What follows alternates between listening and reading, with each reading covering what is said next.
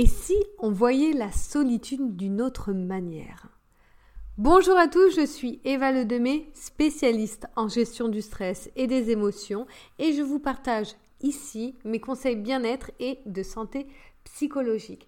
Alors, je sais qu'actuellement, beaucoup de personnes, en tout cas certaines personnes, peuvent souffrir de la solitude. Alors j'ai eu envie d'écrire mais de manière différente sur la solitude et je voulais vous le partager aujourd'hui en podcast. Alors personnellement, j'ai toujours été une personne qui apprécie la solitude. Je ne sais pas exactement d'où ça me vient et je ne pense pas en avoir souffert hein, car je l'ai plutôt toujours choisi.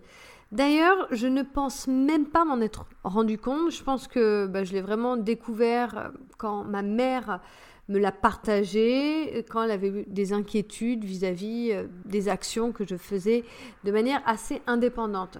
Alors, pour vous donner des exemples, j'ai beaucoup voyagé, à chaque fois seule. Je suis partie en Australie, en Inde, au Brésil et dans toute l'Europe. Et personnellement, j'ai souvent pris les grandes décisions seule voyager à l'autre bout du monde, démissionner, prendre mon premier appartement, mais aussi dans la création d'entreprises. Et moi qui suis à l'heure actuelle en relation, dans une relation heureuse et stable, eh bien, je continue de cultiver et d'apprécier les moments seuls avec bonheur. Et d'ailleurs, je pense que l'entrepreneuriat et moi, c'est plutôt bien trouvé parce que ça m'aide à pouvoir le cultiver. Alors, la solitude, je pense qu'elle peut être vue de deux manières. La première, elle peut être vécue comme une souffrance. Quand la solitude est pesante, elle est difficile à vivre, ou elle peut être choisie. Et là, c'est quand la solitude, elle va être utilisée de manière, euh, de manière efficace, de manière euh, avec du sens par la personne qui est en train de la vivre. Et du coup, cette solitude, elle est plutôt apprécier. Bien sûr, la vision de notre solitude, elle se construit par rapport euh, à nous, notre tempérament, notre personnalité, mais aussi par rapport à nos vécus. Par exemple, souvent quand je partage le fait que je ne suis pas quelqu'un qui va euh, vraiment adorer faire des sorties en groupe euh, ou cultiver une vie sociale très remplie, eh bien, je sais que cela peut surprendre.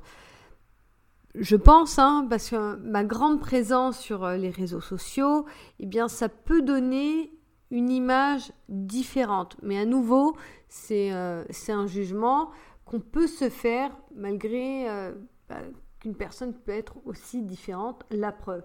Personnellement, moi, j'ai toujours vu la solitude comme des moments pour être bien avec moi-même.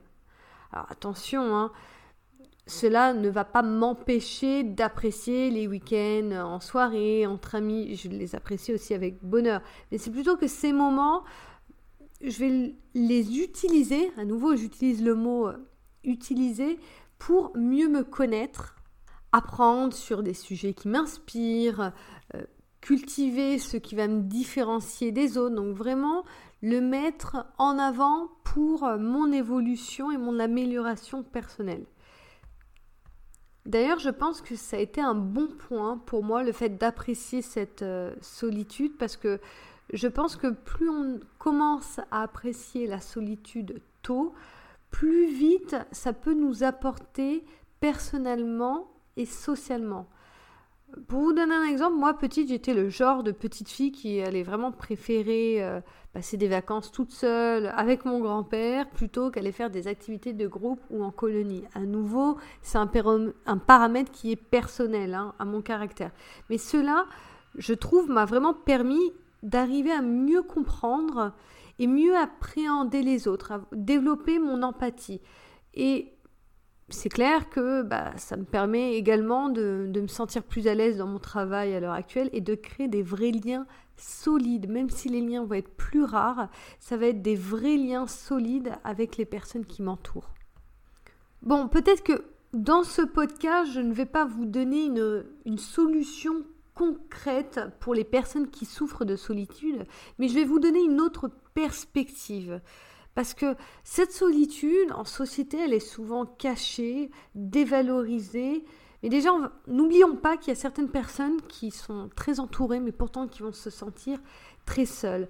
Alors, je voulais apporter ce qu'on peut donner à une, personne qui souffre de solitude, c'est de l'attention. Remettre de la valeur à ce qu'est la solitude. Et pour ça, je voulais redonner de la beauté dans, ce qu'est la solitude, la richesse dans ce que peut nous apporter, nous apporter euh, la solitude, tout d'abord bah, par mon témoignage, quand, je vous explique mon histoire, mais aussi par, euh, par ces mots. Aux personnes là qui vivent cette solitude, bah déjà, ce n'est pas parce que vous êtes seul que vous ne valez que vous valez moins qu'une autre personne. Vous valez autant le coup que la personne qui est surentourée. Vous avez juste une situation qui est différente. Et d'ailleurs, si vous voulez améliorer cette situation, vous avez le pouvoir de, de le changer. Oui, c'est clair, ça peut demander du temps, de l'effort. C'est de l'effort de rencontrer d'autres personnes.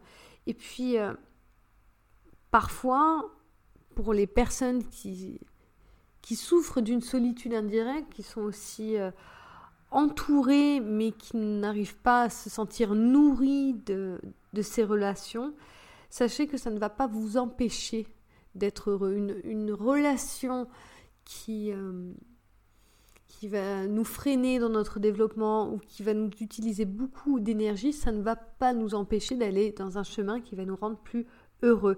D'ailleurs, cette solitude peut être utilisée pour construire notre bonheur futur. Et pour les personnes qui ne souffrent pas de solitude et qui souhaitent aider les personnes qui en souffrent, eh bien, vous pouvez le faire déjà en regardant autour de vous et en ouvrant les yeux sur les personnes qui peuvent en souffrir.